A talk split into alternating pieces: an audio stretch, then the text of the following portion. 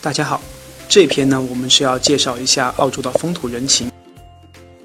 我们在介绍澳洲风土人情的时候，首先要和大家分享一下澳洲人公认的价值观。澳洲人公认的价值观，它包括以下六点：啊，第一是民主制度，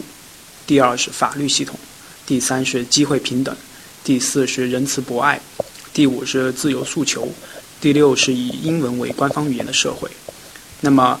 民主制度、法律系统、仁慈博爱和以英文为官方语言的社会，这种价值观其实是非常非常传统的，因为从建国到现在大家都习以为常。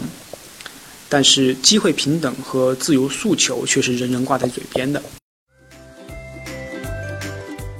那澳大利亚人很自豪地称自己是平等主义者，用英文叫做 “fair go”。事实呢，就是因为我们认为每一个人都具备机会，那一个机遇放在你面前的时候，每个人都应该具备机会去申请或者是面对它。那这澳大利亚人是非常注重这一点的，所以在面对啊很多。比如说升职啊，或者是求职啦，啊，比如说求学的时候呢，我们都认为啊，每个人都应该是平等的，不应该是以他的年龄或者是学历或者是性别或者是种族来作为评判。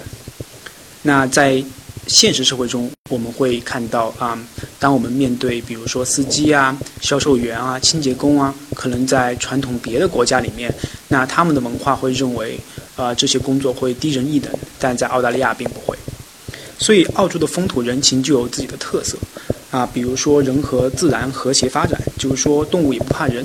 啊，人和人之间也是平等友爱，啊，没有所谓的上下级，而且地域那么宽广，所以澳大利亚人的户外活动也特别的多，然后也特别喜欢的去旅游，然后澳大利亚是一个多元文化的国家，所以说它的饮食、它的穿着也是非常的啊，